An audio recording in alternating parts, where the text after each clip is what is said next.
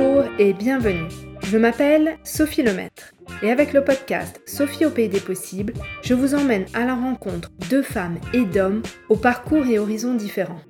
Leur point commun Combattre la corruption et l'évasion fiscale pour un monde meilleur, plus juste et plus éthique. Parce qu'il ne s'agit pas uniquement de rêver d'un autre monde, et parce qu'il est possible de changer les choses, rejoignez-moi au pays des possibles. Avec l'arrivée des élections présidentielles et législatives en France, je me suis dit qu'il était temps de parler d'éthique, de probité et d'intégrité de la vie publique. J'ai donc prévu une série de deux épisodes sur le sujet. Pour cet épisode du mois de février, j'ai eu le plaisir de discuter avec Jean-Valéry de Sens. Jean-Valéry est une personne passionnante au parcours original.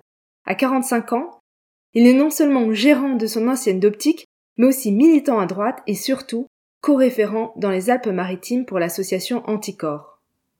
L'éthique en politique, ou encore la corruption au niveau local, en particulier celle des représentants locaux, sont des sujets que Jean Valéry connaît parfaitement. Il regorge d'ailleurs de nombreuses anecdotes et histoires sur ce sujet. Alors si parler de corruption des élus locaux peut paraître déprimant, Jean Valéry, lui, c'est quelqu'un qui croit au changement, c'est quelqu'un qui reste positif, il croit en la possibilité de combattre la corruption des élus et au rôle actif que nous pouvons jouer en tant que citoyens. J'ai appris énormément dans cet échange. Je ne vous en dis pas plus, je vous laisse écouter l'épisode, mais avant, en toute transparence, je dois vous avouer que je suis adhérente au sein de l'association Anticorps et que j'admire particulièrement le travail qu'Anticorps fait. Au moins, les choses sont claires. Bonne écoute Bonjour Jean-Valéry de Sens, vous êtes opticien et vous dirigez votre enseigne. Vous êtes également militant politique à droite et vous êtes aussi référent pour l'association Anticorps dans les Alpes-Maritimes. Alors pour nos auditeurs et auditrices qui ne connaîtraient pas l'association, Anticorps a été créé en 2002 et a pour mission de lutter contre la corruption, notamment dans la vie politique, de rétablir l'éthique en politique ainsi que la confiance entre les citoyens et leurs représentants. Ma première question est la suivante. Comment est né votre engagement pour la lutte contre la corruption et pourquoi avoir choisi de traduire cet engagement avec Anticorps Bonjour Sophie, merci pour cette petite synthèse qui résume bien les choses. J'ai commencé mon action associative et militante très jeune, vers l'âge de 14 ans, en participant à des campagnes électorales. Très tôt, j'ai pris euh, ma carte au RPR et à 18 ans, je tenais mon premier bureau de vote.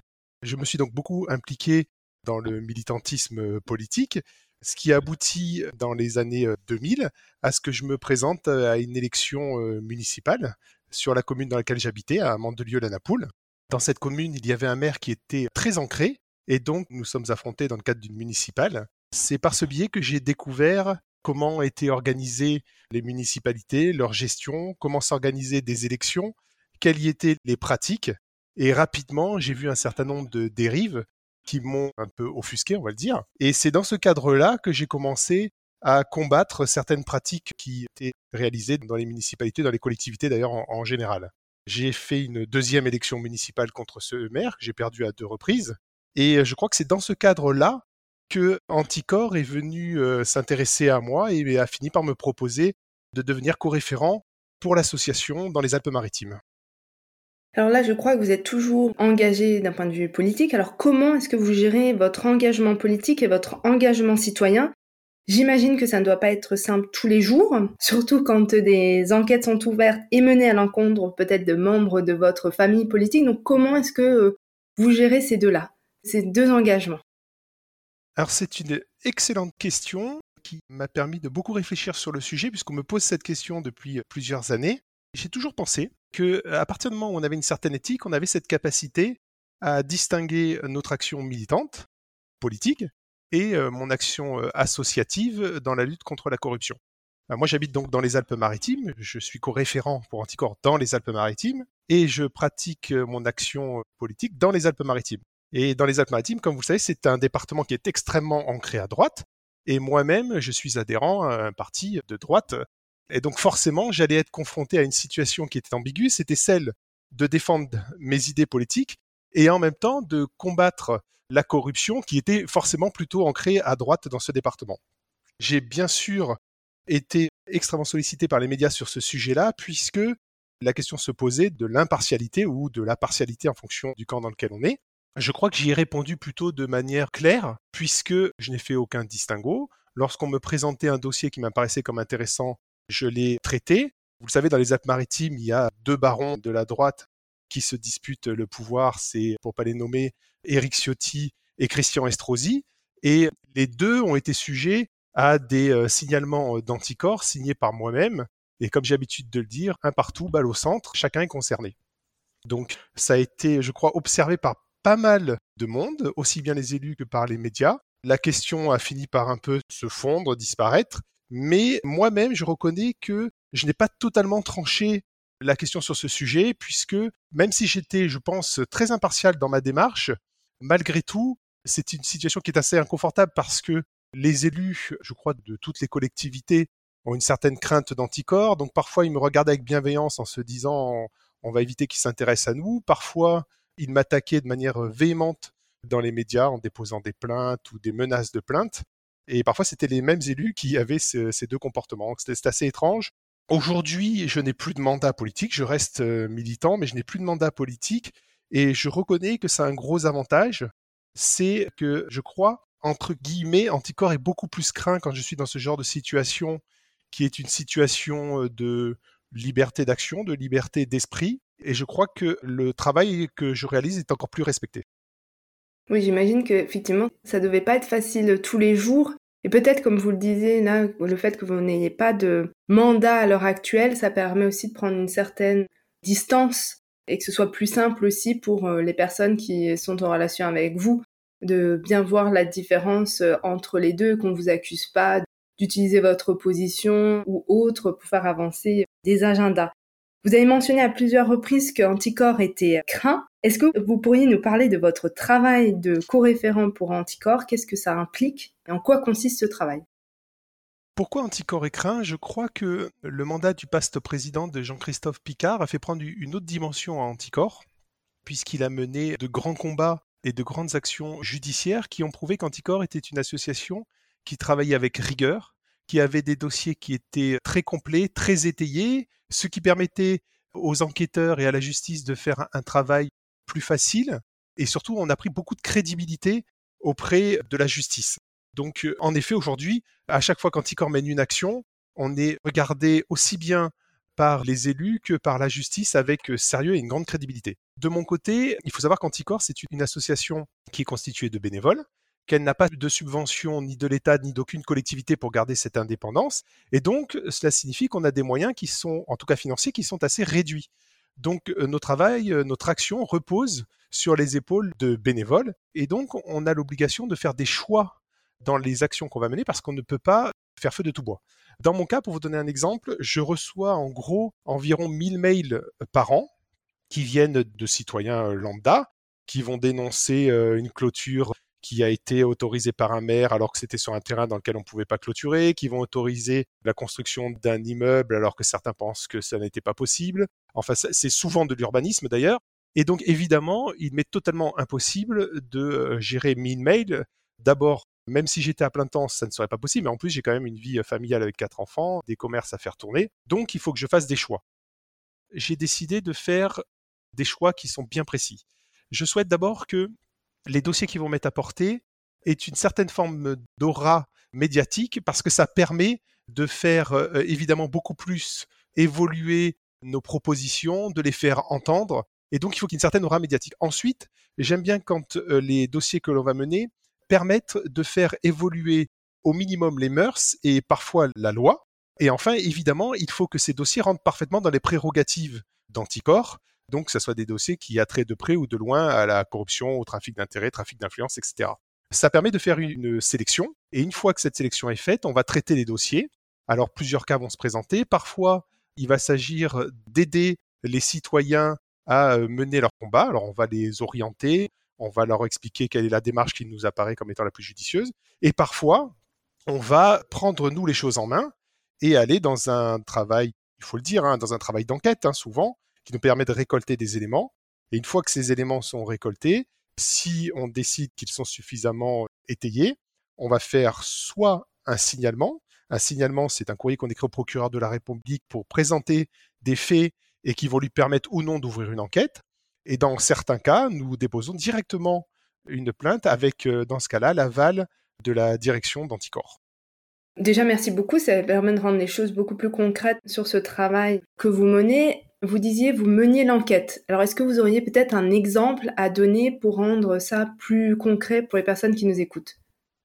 Bien sûr. Alors, mener l'enquête, ça paraît un peu présomptueux. Pourquoi on, fait ce travail de recherche? Aujourd'hui, ce qu'il faut savoir, c'est que les procureurs de la République à qui on s'adresse lorsqu'on dépose une plainte, lorsqu'on fait un signalement, croulent sous les affaires. Eux-mêmes vont devoir faire une sélection.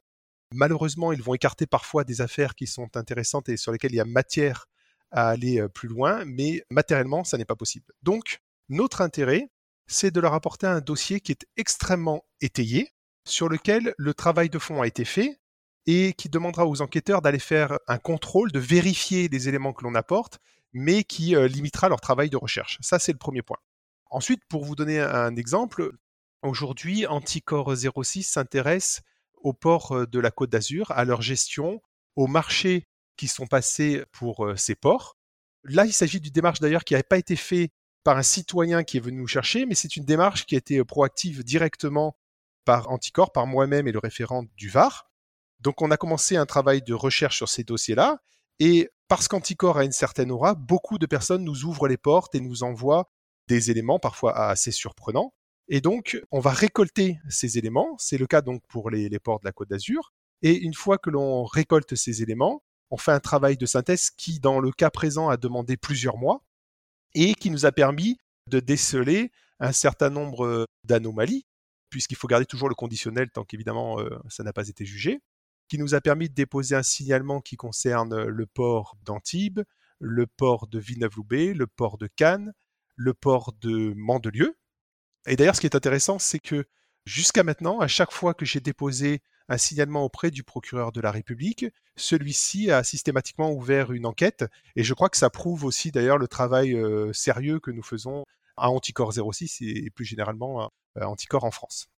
Une fois que ce signalement a été déposé, nous, on fait le choix de communiquer dans les médias pour deux raisons.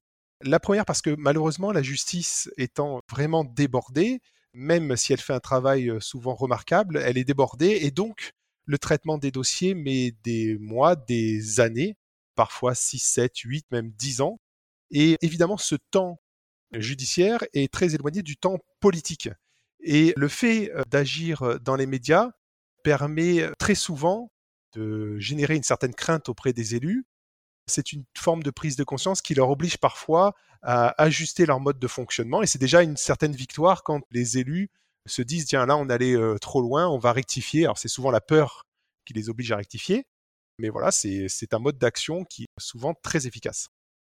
Une fois que le signalement est déposé, est-ce qu'ensuite vous travaillez avec la justice, que ce soit les enquêteurs, le procureur, ou bien euh, si on a un juge d'instruction qui est saisi avec le juge d'instruction? Quel est le lien en fait Une fois que vous avez déposé le dossier, qu'est-ce qui se passe? Là encore, je crois que c'est la crédibilité d'Anticor qui joue beaucoup. Évidemment, lorsqu'on dépose un signalement, le procureur va prendre une décision. Cette décision peut prendre plusieurs mois, mais souvent c'est une histoire de 15 jours, 3 semaines. Il va le décider ou non euh, d'ouvrir une enquête préliminaire. Comme je vous l'ai dit, dans les Alpes-Maritimes, il a systématiquement ouvert une enquête préliminaire lorsque j'ai fait un signalement. Une fois qu'il a ouvert cette enquête préliminaire, il transmet ce dossier soit à des enquêteurs de la gendarmerie, soit à des enquêteurs de la police nationale. Ces enquêteurs vont commencer par m'auditionner afin que je leur présente le dossier, que j'aille un peu plus en profondeur, que je leur détaille aussi l'esprit du dossier. Une fois que cela a été réalisé, les enquêteurs vont aller auditionner les personnes euh, concernées et euh, très souvent ils nous réauditionnent une seconde fois et puis c'est toute une démarche d'enquête qui se réalise mais en effet il y a toujours un lien qui reste entre Antiqueur et les enquêteurs puisque on a souvent des échanges euh, téléphoniques, des échanges par mail. On essaie d'être très réactif parce que plus on est réactif, plus le dossier reste sur le haut de la pile et plus il avance. C'est un travail de partenariat qui permet très souvent honnêtement que les dossiers soient traités avec euh, célérité de la part des enquêteurs. Une fois que cette enquête préliminaire est terminée, le dossier repart auprès du procureur qui décide ou non de le transmettre à un juge de manière à ce que l'enquête se poursuive et à ce qu'on puisse aboutir un jour à un procès. Mais ce qu'il faut réaliser vraiment, et je crois que c'est très important pour les auditeurs, c'est que il y a vraiment un déphasage, un décalage entre le temps judiciaire et le temps politique. Les élus, en gros, sont en campagne tous les 2-3 ans, puisqu'il y a les municipales, les législatives, les départementales, les régionales, donc tous les ans et demi, deux ans, ils sont en campagne, alors que la justice ne rend généralement une décision qu'après 6, 8 ou 10 ans, parfois même plus. Et donc généralement, il arrive très fréquemment que la carrière d'un homme politique soit terminée parce qu'il est entre guillemets en retraite politique quand des décisions sont prises. Ce qui est très dommageable parce que l'idée de l'action anticorps, c'est la transparence, c'est-à-dire on doit savoir ce que sont nos élus, on doit savoir quelles sont les pratiques de nos élus, de manière à ce que lorsqu'on se retrouve devant les urnes, puisse faire un choix qui soit éclairé. Or, c'est malheureusement rarement le cas, euh, en tout cas en France. C'est super d'avoir rappelé ce décalage entre le temps politique et le temps judiciaire. J'entends souvent, oui, euh, nos élus bénéficient d'une certaine euh, impunité, clémence, etc. Donc c'est bien de rappeler euh, ce temps-là, le temps judiciaire qui peut être long. Et ça me permet aussi justement qu'on s'intéresse à la corruption de la vie politique et à quoi elle peut ressembler. Cette corruption a évolué ces 10-15 dernières années. On a de plus en plus euh, d'affaires qui sortent, notamment grâce au travail que vous faites, qui font l'objet d'enquêtes, de poursuites, de condamnations. Il y a certainement encore beaucoup de choses à faire, J'aimerais savoir quel est votre regard, quel regard vous portez sur ces pratiques de corruption au niveau local. Je vais avoir des mots quand même relativement durs, on va être honnête. Moi, quand j'ai commencé la politique, j'essayais toujours d'avoir une certaine forme de bienveillance, c'est-à-dire j'avais toujours ce discours de dire attention, ne mélangez pas tous les élus, c'est une extrême minorité qui pratique euh, de la corruption ou ce qu'on appelle des petits avantages en nature.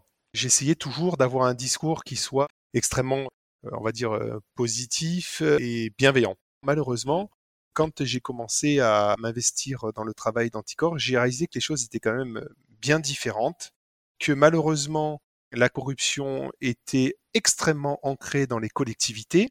Pour autant, euh, je veux quand même montrer cette lueur d'espoir. Il y a énormément d'élus de tous bords politiques qui sont extrêmement investis, qui ne gagnent pas un centime à faire de la politique et qui mènent des combats qui sont très légitimes, ce qui n'empêche pas que dans la totalité des collectivités en France, il y a des formes de corruption. C'est une certitude que j'ai acquise au cours de ces dernières années. Quand je parle de corruption, je parle de beaucoup de choses qui sont très différentes. Ça va du euh, marché public qui est euh, attribué à l'avantage d'un ami, en passant par le permis piscine qui a été donné par complaisance, en passant par la place de crèche ou le travail en mairie qui a été donné à une personne qui n'aurait pas dû l'avoir.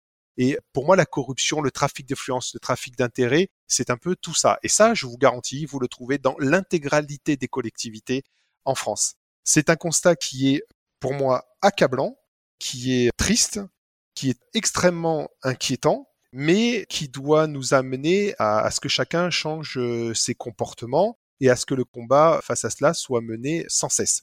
Au cours des euh, dernières années, on a vu les choses qui ont profondément évolué. Jusqu'aux années 2000-2010, la corruption, c'était surtout de grosses affaires, des affaires qui euh, généraient des sommes souvent astronomiques, des gros marchés publics, des affaires d'urbanisme sur des immeubles dont la construction coûte plusieurs centaines de millions d'euros, on retrouvait surtout ces grosses affaires. Mais les choses ont beaucoup évolué ces derniers temps pour plusieurs raisons. Parce que il y a eu la loi sur le financement des partis politiques, parce qu'il y a eu la loi Sapin 2 en 2016 qui a affronté le problème de la corruption avec euh, véhémence, parce qu'il y a eu la loi sur le non-cumul des mandats, on a vu le comportement des élus qui a changé et la corruption a migré vers une corruption qui est devenue beaucoup plus insidieuse, qu'on va retrouver dans les conseils municipaux, qu'on va retrouver dans les services des mairies. On va voir beaucoup plus d'arrangements sur tiens, j'ai un terrain qui est non constructible, est-ce que tu peux t'arranger pour qu'il devienne constructible? Voilà, en gros, c'est ça. C'est plus insidieux, c'est fait avec beaucoup plus de minutie, avec beaucoup plus de stratégie, avec plus d'intelligence. On est moins à l'époque des grands barons qui se sentaient extrêmement puissants et qui osaient tout et je crois que la mentalité aussi des citoyens a complètement changé. C'est-à-dire que il y a encore quelques années, un maire qui détournait de l'argent, c'était un maire intelligent. Aujourd'hui, un maire qui détourne de l'argent, c'est plus du tout accepté, ce qui a d'ailleurs éloigné les citoyens des urnes. Et donc, les maires ont parfaitement, alors quand je dis les maires, je dis les élus en général, ont parfaitement compris ce système et sont passés par des chemins de traverse. D'ailleurs, quand j'utilise le mot de maire, je trouve qu'il est mal approprié, donc c'est pour ça que je me reprends, parce que comprenez bien que la corruption, ça n'est pas du tout l'apanage des maires. La corruption, c'est quelque chose de plus insidieux qu'on va retrouver chez un élu, un conseiller municipal, un adjoint, qu'on va retrouver dans un chef de service, qu'on va retrouver sur un chef d'entreprise. Mais euh, il ne faut pas s'imaginer qu'à chaque fois qu'il y a de corruption dans une mairie, c'est le maire qui dirige ça. Et je dirais même que c'est plutôt relativement rare parce qu'aujourd'hui, les maires savent qu'ils sont observés, leur travail est analysé et ce sont souvent des personnes qui sont très investies, qui font extrêmement attention à ne pas déraper. Et c'est souvent dans l'échelle en dessous que l'on trouve une corruption qui est, comme je le disais, euh, beaucoup plus insidieuse et donc une corruption qui est moins visible, notamment pour Anticor, qui doit aller euh, fouiller, chercher et démasquer cette euh, corruption qui est faite de manière, je le disais, beaucoup plus intelligente. Est-ce que vous auriez un ou deux exemples justement à nous donner pour qu'on se rende compte de cette corruption insidieuse? Vous avez mentionné brièvement quelques idées, mais si vous pouviez peut-être nous amener à travers un exemple pour qu'on voit à quoi peut ressembler cette corruption insidieuse? Je pense pour beaucoup de gens, quand on parle de corruption, on va penser à, des dessous de table, à de l'argent, mais là, ça n'a pas l'air d'être du tout ce cas-là. Donc si vous pouviez nous donner un exemple ou deux, ce serait euh, super. Je vais vous donner un exemple qui est extrêmement intéressant, qui a eu lieu sur la commune de Mandelieu-la-Napoule, alors que j'étais élu, et suite à une plainte qui a été déposée par une association avec laquelle je travaillais. Alors c'était euh, à l'époque, nous avions une première adjointe qui travaillait aussi dans l'immobilier et qui avait des liens avec le patron d'une entreprise euh, d'immobilier. Et la commune de Mandelieu a vendu un bien qui était un local commercial. La personne qui a acquis ce local commercial était cet agent euh, immobilier très connu sur la commune. Et la première adjointe a voté la délibération qui permettait à cette personne d'acquérir ce bien municipal. Au moment du vote, tout le monde a trouvé ça parfaitement normal. Or, chacun comprendra que le vote de cette première adjointe favorable à cette vente avait euh, forcément mobilisé le groupe majoritaire qui a voté comme un seul bloc pour la vente de ce bien. Or, ce bien a été acquis par un patron d'une agence qui lui-même avait des affaires en commun avec cette première adjointe. Et ça, c'est quelque chose qui est extrêmement ancré dans les communes, dans les conseils municipaux, et qui pose problème parce que chacun comprendra qu'à partir du moment où elle-même a un lien financier avec le patron de cette entreprise immobilière, indirectement ou directement, elle bénéficiera de la vente de ce bien. Qui plus est, ce bien avait été estimé par un service spécialisé à un certain prix. Cette estimation avait été réalisée avec les informations qui avaient été données par la mairie, et euh, la mairie avait donné une surface, l'estimation avait été faite, et après euh, analyse euh, de cette association, on a réalisé que la surface était inférieure à la réalité. Donc il avait été acheté en dessous du prix, et en plus favorisé par le vote d'une première adjointe qui avait des intérêts dans cette vente. Donc il y a eu une action en justice qui a été menée, l'enquête a été réalisée, elle a été transmise au juge, puis il y a eu un procès. En première instance, dans des conditions assez surprenantes, elle a été relaxée, et en appel, elle a été lourdement condamnée, ainsi que le patron de cette entreprise euh, immobilière. Alors ce cas-là, il est aujourd'hui présent dans quasiment euh, toutes les communes, et je crois d'ailleurs que ça a fait un peu référence cette action judiciaire parce que désormais, en tout cas dans les Alpes-Maritimes, les conseils municipaux et les maires ont donné des instructions extrêmement précises de manière à ce qu'il n'y ait plus d'élus qui votent dans des affaires dans lesquelles elles sont concernées. C'est un bel impact. Là, on voit le, résultat concret, non seulement une condamnation, mais aussi un changement de pratique dans les conseils municipaux. Donc, c'est super. En vous écoutant, je me demandais, est-ce que ces élus ont conscience du problème ou pas du tout Ils ne se rendent pas compte que ça pose des problèmes éthiques et d'intégrité de la vie publique? Alors, dans le cas précis, absolument aucune prise de conscience qui a été réalisée.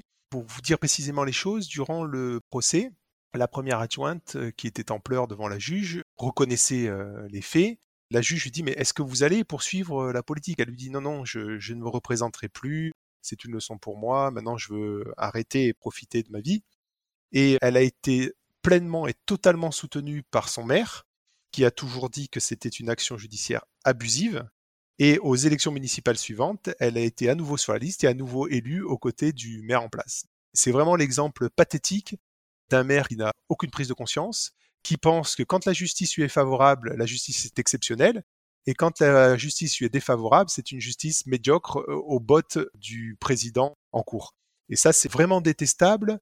Cependant, depuis que cette action a été menée, dans le conseil municipal de Mandelieu, je peux vous dire que chaque délibération est analysée comme jamais.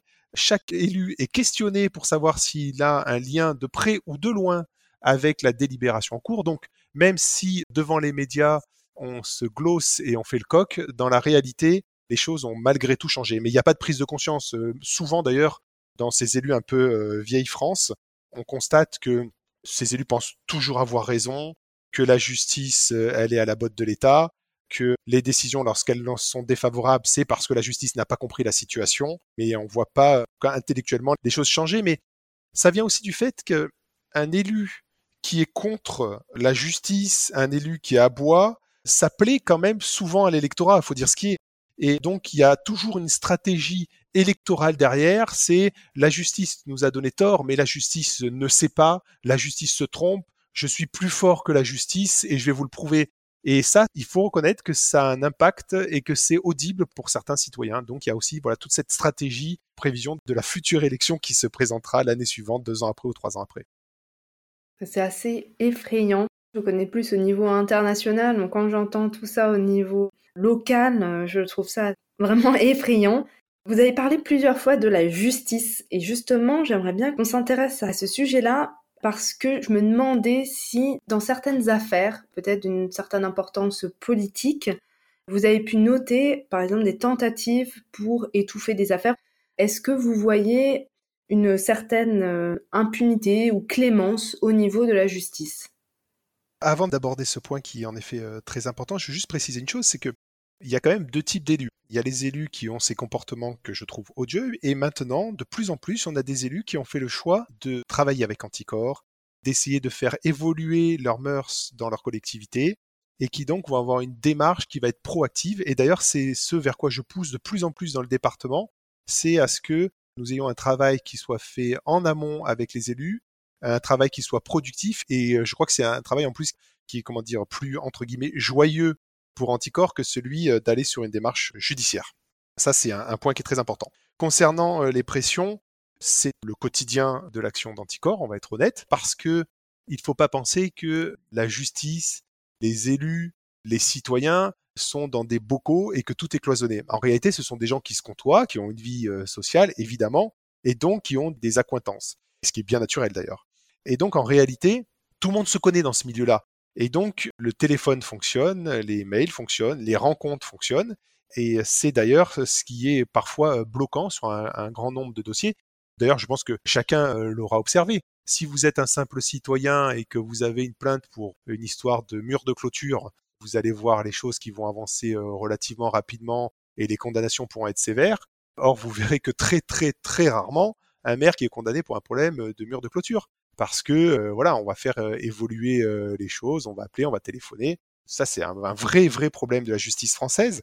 Et puis, il faut pas oublier une chose, c'est que lorsque vous transmettez un dossier à un procureur, celui-ci va se plonger dedans. Pour peu qu'il y ait eu une action médiatique, pour peu que la hiérarchie soit informée, il ne faut pas oublier que le procureur est sous l'autorité du garde des sceaux. Et donc, parfois, un certain nombre de pressions peuvent venir de plus haut, d'un préfet, d'un élu qui connaît le préfet, d'un élu qui connaît un ministre. Et je pense que ça, c'est une vraie difficulté dans la justice en France. C'est cette problématique de l'indépendance de la justice et qui parfois euh, se trouve bloquante. Alors, je pense que dans les années à venir, on va voir évoluer ce fonctionnement-là et cette organisation.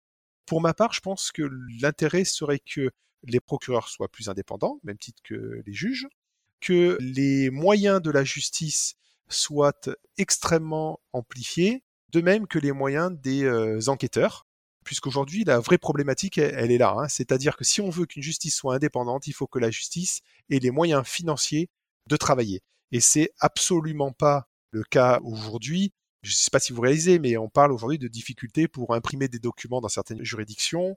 On parle de difficultés à avoir du matériel de papeterie. On parle de difficultés à pouvoir répondre au téléphone. C'est inenvisageable. Quand on connaît l'investissement que demande un dossier, il faut s'imaginer que les procureurs ont parfois 500, euh, 1000 dossiers sur la table. C'est complètement ingérable. Et si on veut vraiment euh, cette euh, profonde indépendance, si on veut que les pressions auprès des magistrats n'existent plus, il faut que la justice ait les moyens de travailler. C'est vraiment, à mon avis, profond euh, changement qui doit avoir lieu dans les prochaines années, parce que je ne connais pas une affaire qui a été initiée par Anticor dans laquelle il n'y a pas eu des pressions qui ont été réalisées. Je vous donne un exemple tout simple, je crois que ça intéressera tout le monde. Je connais le cas d'un sénateur qui a été élu sur ce mandat et qui a déclaré à la haute autorité son, patrimoine.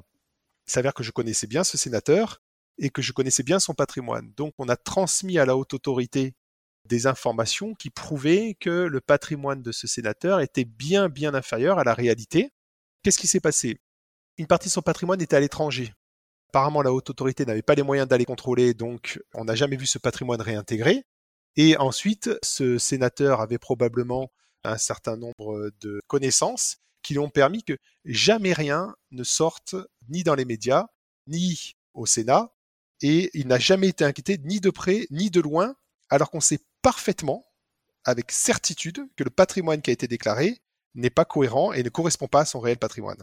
C'est une énorme frustration parce que c'est, je pense, ce qui, en partie, éloigne les Français des urnes. Les Français se disent, mon propre euh, élu a cette capacité à faire des choses qui sont interdites, pourquoi moi, je me priverai de faire des choses interdites et pourquoi je voterai pour cet homme en qui je n'ai pas confiance? Cette crise des urnes passe par ce problème de confiance avec les élus. Tout à fait. Justement, est-ce que vous auriez des recommandations pour changer les choses, améliorer euh, la, situation? Vous avez déjà énoncé plusieurs pistes, que ce soit au niveau de la justice ou travailler avec les élus, les accompagner. Est-ce que vous auriez d'autres euh, recommandations? Tout d'abord, je crois qu'il y a une loi, la loi Sapin 2, qui est plutôt assez solide, qui doit, euh, sur certains points, être modifiée, mais qui globalement est plutôt assez solide. Je pense que déjà, si on appliquait cette loi avec rigueur, cela permettrait de faire vraiment évoluer la corruption en France. Je vous donne un exemple. Lorsque vous passez un marché pour une commune, par exemple le marché d'un port qui va être attribué à une entreprise, il y a des notes qui vont être réalisées sur le dossier qui est présenté par cette entreprise. Une partie des notes vont être sur le prix, une partie des notes va être par exemple sur l'environnement, une partie des notes vont être sur le technique, et ça permet de faire une note finale qui soit le plus objectif possible. Et certains élus ont essayé de contourner cette loi en euh, changeant les pourcentages des notes. Par exemple, sur un sujet qui est purement technique, ils vont en réalité attribuer une note sur l'environnement qui va valoir 50% de la note finale. Et donc, on va voir passer en tête une entreprise qui n'aura peut-être pas la technicité, mais qui aura eu un dossier environnemental qui aura été très favorable. Et donc, ce pourcentage de notes permet aux élus d'aller plutôt vers un entrepreneur qui les intéresse plutôt que vers un autre entrepreneur. Là, la loi avait été à la base bien faite, mais certains élus ont réussi à l'interpréter d'une certaine manière pour euh, la contourner.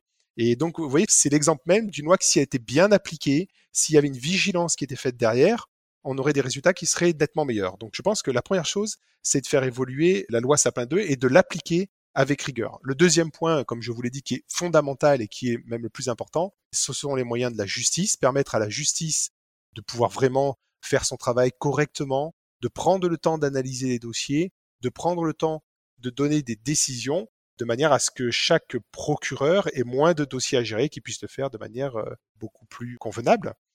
Et enfin, dans les dernières mesures qui ont été prises ces années et qui euh, auraient pu apporter quelque chose qui était intéressant, on a mis des mesures qui permettent d'avoir une éthique qui évolue dans les collectivités avec un référent éthique qui est censé chapeauter la lutte contre la corruption dans les mairies notamment. Donc chaque maire doit nommer un référent éthique et on s'aperçoit qu'en réalité ça a été totalement contourné, c'est-à-dire qu'on a mis un élu de la majorité comme euh, référent euh, éthique qui n'a aucune action tout au long de son mandat en réalité autour de l'éthique et là encore, c'est un coup d'épée dans l'eau, alors que la démarche était plutôt très intéressante parce que elle permettait de réaliser au sein des conseils municipaux une prise de conscience. Elle permettait d'avoir une personne qui soit référente, qui connaisse les démarches euh, éthiques et la lutte contre la corruption, personne auprès de laquelle chaque élu aurait pu prendre des informations, aurait pu travailler en parallèle. Et en réalité, il n'y a que peu de mairies qui ont vraiment joué le jeu du référent éthique. Donc en réalité, on a déjà beaucoup d'outils qui nous permettent de lutter contre la corruption, mais malheureusement, c'est leur fonctionnement et leur mise en place qui, euh, qui est défaillant. Merci pour toutes ces propositions, c'est super intéressant. Ça va donner aussi des idées aux citoyens, à toutes les personnes qui nous écoutent. Je voulais aborder un autre sujet avec vous parce que ce que je vois avec euh, toutes les personnes que j'ai pu interviewer pour le podcast jusqu'à présent, et puis aussi dans mon travail ces dix dernières années, travailler, enquêter, documenter euh, la corruption comporte son lot de risques, de menaces, d'intimidation, de représailles. C'est quelque chose qui n'est pas forcément connu. Et j'imagine que c'est quelque chose auquel vous faites face. Alors est-ce que vous pourriez nous parler de ces menaces, de ces pressions qui peuvent peser sur vous, voire même peut-être sur votre famille? Bon, ça c'est un sujet, euh, on va être franc, qui est pour moi assez touchant, blessant même, parce que euh, en effet, c'est quelque chose que j'ai bien connu, peut-être un petit peu moins aujourd'hui, mais qui a été très très prégnant dans ma vie personnelle, parce que en effet, parfois les enjeux sont très importants sur certains dossiers, et l'intérêt des personnes euh, concernées, c'est que ce dossier soit étouffé par tous les moyens. Il y a les moyens de la justice, donc ils vont prendre des avocats hors pair. Il y a les moyens relationnels, ils vont faire intervenir les amis des amis des amis. Et puis, il y a les pressions sur les personnes qui ont déclenché ces actions judiciaires. Et moi, pour le coup, j'ai connu ça vraiment de manière très prégnante et forcément, ma famille en a souffert. C'est allé des choses de la vie courante, le courrier qui n'arrive plus chez vous, les lettres de menaces par courrier, les lettres qui vous prêtent euh, des actions qui euh, sont parfois horribles. Ma femme a ouvert des courriers dans lesquels euh, on me disait que je violais mes enfants, que j'avais des aventures avec plusieurs hommes, que je torturais mon chat. Mais ça va évidemment aussi euh, tout ce qui est les menaces de mort. Dans les premiers temps, j'ai eu toute une période où j'ai fait le choix de ne pas en parler, de faire semblant que ça n'était pas vraiment grave. Et puis, à certains moments, ça a quand même dépassé les limites. Donc j'en ai discuté avec à la fois ma famille, à la fois avec la justice. Mais malheureusement, c'est la, même situation. C'est-à-dire que comment voulez-vous que les choses évoluent alors que si vous déposez une plainte auprès de la justice, celle-ci va mettre plusieurs années à être instruite. Donc en réalité, il faut se débrouiller par soi-même. Et je me suis aperçu quand même que, parce que c'est ma nature, qu'il ne faut jamais, jamais, jamais céder aux pressions et que finalement, les personnes finissent par se lasser et donc, avec le temps, les pressions s'atténuent, ou peut-être qu'on s'y habitue d'ailleurs. Mais voilà, moi je pars du principe qu'on est dans un pays démocratique et que donc il ne se passera pas grand-chose à mon égard. Ce qui, je pense, est le plus compliqué en termes de pression, c'est ce qu'on appelle les plaintes baillons. C'est-à-dire, ce sont des plaintes qui sont déposées pour tout et pour rien, généralement des plaintes en diffamation, qui ont pour objectif de vous obliger à vous défendre et qui vous coûtent beaucoup d'argent. Donc moi j'ai eu quantité innombrable de plaintes qui ont été déposées contre moi ou de plaintes qui ont été annoncées dans les médias locaux et qui n'ont jamais été déposées et qui vous obligent à vous défendre, à prendre un avocat et à aller souvent en justice et qui coûtent en effet très cher. Je crois que je dois être à 20, 25 plaintes qui ont été déposées effectivement contre moi. Je n'ai jamais été condamné. Il m'en reste d'ailleurs une dernière là. Le procès aura lieu en, janvier. Je n'ai jamais été condamné. J'ai fait condamner les personnes aux dépens et donc ils ont remboursé une partie de mes frais d'avocat. Mais ça, c'est la principale pression parce qu'elle pose une difficulté, c'est le problème de l'argent. C'est-à-dire qu'il faut prendre un avocat. Un avocat, ça commence à minimum 1500 euros. Puis après, si vous allez en justice, en appel, vous arrivez souvent à 4 5000 euros. Et quand vous récupérez 1500 euros de compensation à la fin, c'est déjà beaucoup.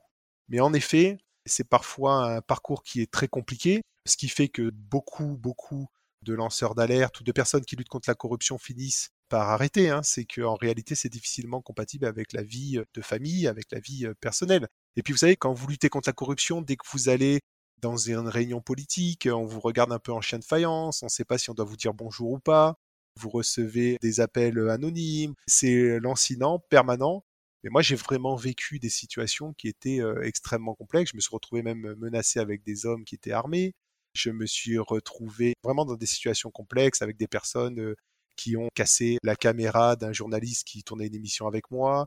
ça a été permanent et tout au long de mon action.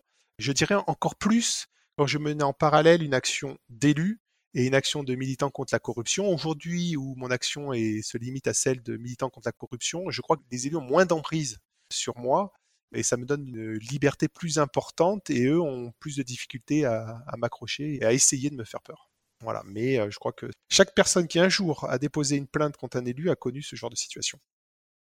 Déjà, merci beaucoup d'avoir partagé votre expérience personnelle.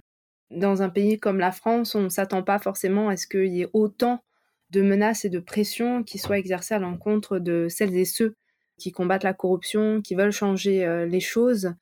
Moi, ce qui m'interpelle, c'est que face à toutes ces pressions psychologiques, on va dire, voilà, on va vous menacer vous, mais ça a aussi un impact sur votre famille, ces pressions euh, financières avec toutes ces poursuites, ces poursuites baillons, qu'est-ce qui fait que vous gardez la pêche, que vous êtes toujours motivé et que vous avez toujours envie de vous impliquer et de combattre la corruption? D'abord, il y a quelque chose que me rappelle toujours ma compagne, c'est que personne ne m'a obligé. et je crois qu'elle a raison.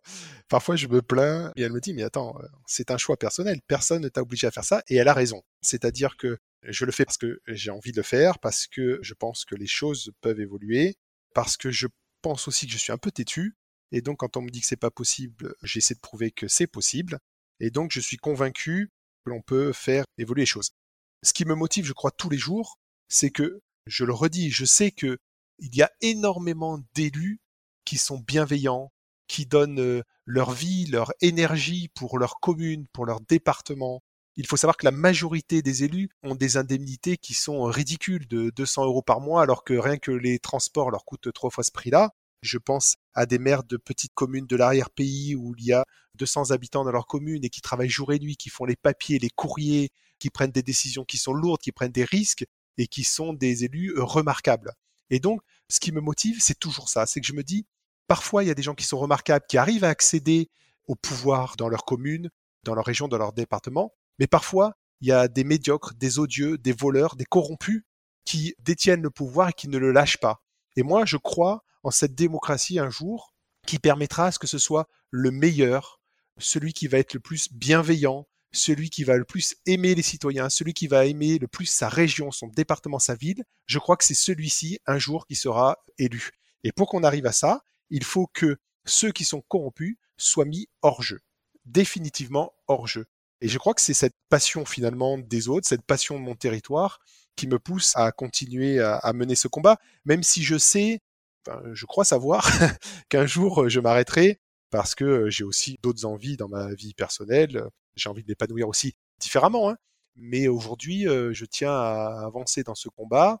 Je sais que c'est difficile, je sais qu'il faudra du temps, mais je veux me persuader qu'une issue favorable euh, est possible.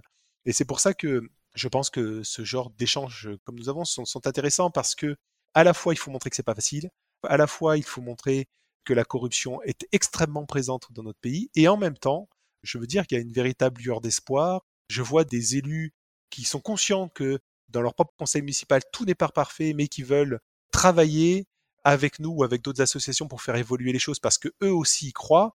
Et je préfère regarder le verre à moitié plein que celui à moitié vide, même si je ne me masque pas les yeux et j'ai parfaitement conscience euh, de la situation. Aujourd'hui, je suis dans ce combat que je mène maintenant depuis une bonne dizaine d'années. Je vais encore euh, faire quelques piges, je vais encore euh, travailler quelques temps, puis à un moment, quelqu'un d'autre sur le 06 prendra ma place et il fera peut-être même encore mieux que moi et sera aussi investi. puis je transmettrai le, flambeau et peut-être je passerai d'ailleurs à une autre forme d'action contre la corruption avec d'autres responsabilités. Moi, je sais que ces combats qui paraissent impossibles me motivent énormément. Souvent, ce que je dis, c'est plus on me dit que c'est pas possible, plus on me met la pression, plus on tape sur moi, plus je suis déterminé. Merci, quel beau message. quel beau message à vos détracteurs et ceux qui essayent de, de, vous faire taire. Et puis surtout, je dirais quel beau message pour celles et ceux qui veulent s'engager et ça me permet de faire une belle transition avec euh, ma prochaine question. Quel rôle on peut jouer en tant que citoyen? Évidemment, le citoyen, euh, c'est l'élément euh, le plus important de la vie démocratique, de la vie locale. Je vais vous donner une recette qui, si elle était appliquée par chaque citoyen, changerait la corruption en France. J'aimerais que chaque citoyen qui m'écoute aujourd'hui se dise, à partir de maintenant, je ne solliciterai plus un élu pour bénéficier d'un petit privilège. Je ne solliciterai plus un élu pour avoir un avantage indu. Je ne solliciterai plus un élu pour avoir ce qu'on appelle un piston. c'est-à-dire une place en crèche, des logements sociaux, une place pour un bateau dans un port, un emploi en mairie. Il y a des règles qui s'appuient sur des critères de compétences, sur des critères de revenus, sur des critères de précarité, d'handicap, et chacun doit simplement s'y plier. Et en fait, si chacun se conforme à la règle, on coupe l'herbe sous le pied des élus qui usent et qui abusent d'un pouvoir qu'en réalité personne ne leur a confié. Je pense que ça, vraiment, si chaque citoyen se conformait à la règle, on se trouverait face à des élus qui perdraient un petit peu pied, parce qu'aujourd'hui, c'est ça qui les fait vivre en réalité. Hein. C'est ce petit pouvoir qu'ils n'ont pas, mais qu'ils s'attribuent tout seuls. Du jour au lendemain, on verrait un rapport de force qui deviendrait beaucoup plus équilibré. Je ne supporte plus de voir l'élu qui va dire, bah, écoutez, je vous ai euh, donné un logement social, vous allez donc prendre la carte du parti et voter pour moi aux élections. Vous avez une place en crèche, euh, vous savez, c'est pas la crèche de votre secteur, mais je vous l'ai donné. N'oubliez pas aux prochaines élections de voter pour moi. C'est une démarche qui est extrêmement fréquente. Et si chacun, chaque citoyen ne demandait plus à bénéficier de ces petits privilèges, croyez-moi, beaucoup, beaucoup de choses changeraient dans le comportement de nos élus. Et qu'est-ce que vous conseilleriez à une personne qui souhaiterait s'engager, mais qui a peut-être une vie professionnelle et personnelle déjà très chargée Quel conseil vous donneriez à une personne qui se dit Ah non, mais moi je peux pas, je suis déjà surchargée, j'aimerais bien m'appliquer, mais ben, je ne sais pas comment, j'ai pas le temps. Quel conseil vous donneriez? Tout est une question d'échelle. En réalité, chacun peut participer à une action militante de lutte contre la corruption en fonction du temps qu'il veut bien donner à, cette action. Ça peut être une heure par mois, ça peut être une heure par jour, ça peut être dix heures par jour. Tout dépend du temps qu'il a. Mais en réalité, chacun peut apporter la pierre à l'édifice en fonction du temps qu'il a et de l'organisation qu'il a. Moi, pour ma part, forcément, ça demande une organisation de métronome. J'ai la chance de pas beaucoup dormir, donc c'est un avantage, ça me permet de travailler la nuit et tôt le matin. Mais une personne qui voudrait participer à une action de lutte contre la corruption pourrait le faire une heure par mois. Ça peut être évidemment dans l'association Anticorps qui a besoin de militants, qui a besoin de bénévoles, qui a besoin de personnes qui ont un petit peu de temps libre, mais ça peut être, vous savez, dans plein d'associations de quartiers qui vont défendre les intérêts d'un quartier, qui vont défendre les espaces verts dans un quartier. C'est juste une question de temps. Après, évidemment, je pense que ça demande aussi à avoir une certaine fibre. Voilà, on fait pas ça contre sa volonté. Donc, il faut que ça soit ancré en soi. S'il y a un point commun que je retrouve chez toutes les personnes qui se battent, pour lutter contre la corruption, je crois que c'est tout simplement l'amour des autres et l'amour de leur territoire. C'est-à-dire qu'on veut le meilleur pour nos amis, le meilleur pour nos concitoyens, le meilleur pour notre territoire. Donc c'est avant tout l'amour des autres et du lieu dans lequel on vit, que ce soit sa ville, son département, sa région et la France tout simplement. Généralement, on retrouve plutôt des personnes qui sont optimistes parce que le travail étant tellement important, que si on n'est pas optimiste, la tâche va être euh, très compliquée. Mais rapprochez-vous de vos référents locaux chez Anticor. Il y en a au moins un par département. Dans les Alpes-Maritimes, nous sommes deux. Rapprochez-vous de l'association Anticor même à Paris. Vous verrez, ils sont très réactifs. On a une juriste exceptionnelle, une présidente remarquable. Pas une journée où elle se prend pas un coup sur la tête, mais elle est solide, elle est travailleuse. On a un comité directeur euh, où les gens sont très investis. Donc n'hésitez pas à prendre contact avec Anticorps un peu partout et vous verrez, le peu de temps que vous avez nous sera très intéressant. Et est-ce qu'à votre avis, il faut des connaissances particulières, par exemple en droit, pour s'engager et lutter contre la corruption? Pas du tout, honnêtement, pas du tout. Moi, je suis un opticien de quartier, je n'ai aucune compétence sur ces sujets-là. Par contre, ben, j'ai mis le pied à l'étrier et avec le temps, j'ai appris. Mais vous savez, par exemple, Lorsque vous montez un dossier d'urbanisme, on va avoir un travail à faire où il va falloir aller demander à une intercommunalité, à une communauté d'agglo, à une mairie des éléments d'urbanisme. Il va falloir écrire à la CADAM pour que ces éléments nous soient transmis.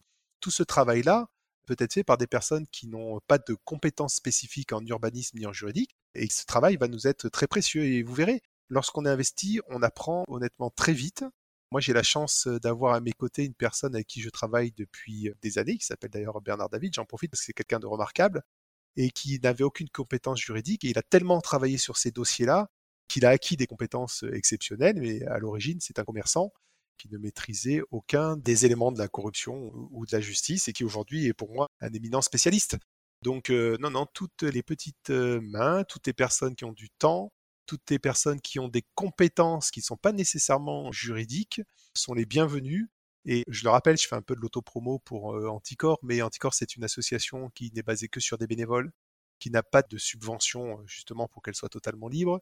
Et donc, elle n'existe que par la bienveillance des adhérents et des bénévoles qui sont dedans. Plus on sera nombreux, plus on sera fort, plus on luttera contre la corruption. C'est aussi l'occasion pour moi de dire que la corruption n'est pas de droite, la corruption n'est pas de gauche, la corruption, elle est partout. Et l'association Anticor mène des combats aussi bien sur des élus de gauche que des élus de droite, que des élus d'extrême droite. Et donc, c'est important de le préciser. D'ailleurs, quand on regarde l'intégralité des dossiers d'Anticor, on s'aperçoit qu'il y en a dans tous les partis politiques. Et donc, il n'y a pas d'ancrage politique chez Anticor.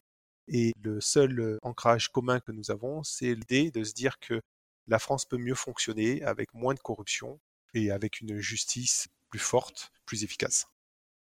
La corruption n'a pas de couleur et la probité, c'est ce qu'il y a de plus important. Merci pour tous ces éléments, c'était passionnant et ça nous donne, même si au début on a dépeint peut-être un tableau assez noir de la situation, ça nous permet de terminer sur une note encourageante, positive, engageante et montrer que c'est possible de changer les choses. Alors ma dernière question, ce serait est-ce que vous avez une œuvre à recommander, un livre, un film, un morceau de musique ou autre? Le sujet de la corruption a été abordé, je crois, dans beaucoup d'œuvres, beaucoup de films, même dans des tableaux. Aujourd'hui, c'est pas une œuvre d'art, en tout cas matérielle, que je voudrais vous proposer, mais c'est une citation parce que je trouve qu'elle colle parfaitement à mon humeur du moment. C'est-à-dire que vous savez, moi, je doute souvent de l'utilité de l'action que je mène tant j'observe que la corruption est généralisée dans notre société, mais je finis par me ressaisir parce que je sais que les grands combats se gagnent dans la durée. D'ailleurs, j'espère vivre suffisamment vieux pour aboutir. Et donc, cette citation que j'ai lue tout récemment, et je me suis dit, elle colle parfaitement à mon humeur du moment. C'est celle d'une personne éminente qui vient de, disparaître, c'est Desmond Tutu, qui disait, et je vous invite à bien écouter, faites le bien par petits bouts, là où vous êtes, car ce sont tous ces petits bouts de bien, une fois assemblés, qui transforment le monde. Et bien ça colle parfaitement à mon combat actuel contre la corruption, c'est-à-dire que rien n'est facile, tout est difficile, mais petit à petit, on arrive au résultat. Et je rajouterai, tous ensemble, on peut aussi changer les choses. Absolument. Arriver à un monde plus juste, plus éthique. Absolument. Je vous rejoins totalement dans cette vision de l'action, et d'ailleurs c'est valable dans la lutte contre la corruption comme dans tous euh, les travaux euh, associatifs et politiques. Écoutez, encore un grand merci pour euh, le temps que vous m'avez consacré. C'était vraiment passionnant. Je pense que ça amènera un autre regard, une autre vision et surtout de belles pistes pour celles et ceux qui nous écoutent. Et j'espère aussi peut-être que ça amènera des personnes à vous contacter pour peut-être pas encore tout de suite passer le flambeau, mais en tout cas travailler euh, ensemble et collaborer. Merci infiniment à vous pour euh, ce moment d'échange qui était en effet euh, très intéressant et passionnant. Abonnez-vous au podcast et partagez-le avec vos amis, votre famille ou encore vos collègues. Et pour celles et ceux qui écoutent le podcast sur Apple Podcast, laissez un avis 5 étoiles. Cela permettra à d'autres de découvrir le podcast et de nous rejoindre au pays des possibles. Si vous le souhaitez, vous pouvez me contacter et me proposer des invités. L'adresse est dans la description de l'épisode. Je vous dis à bientôt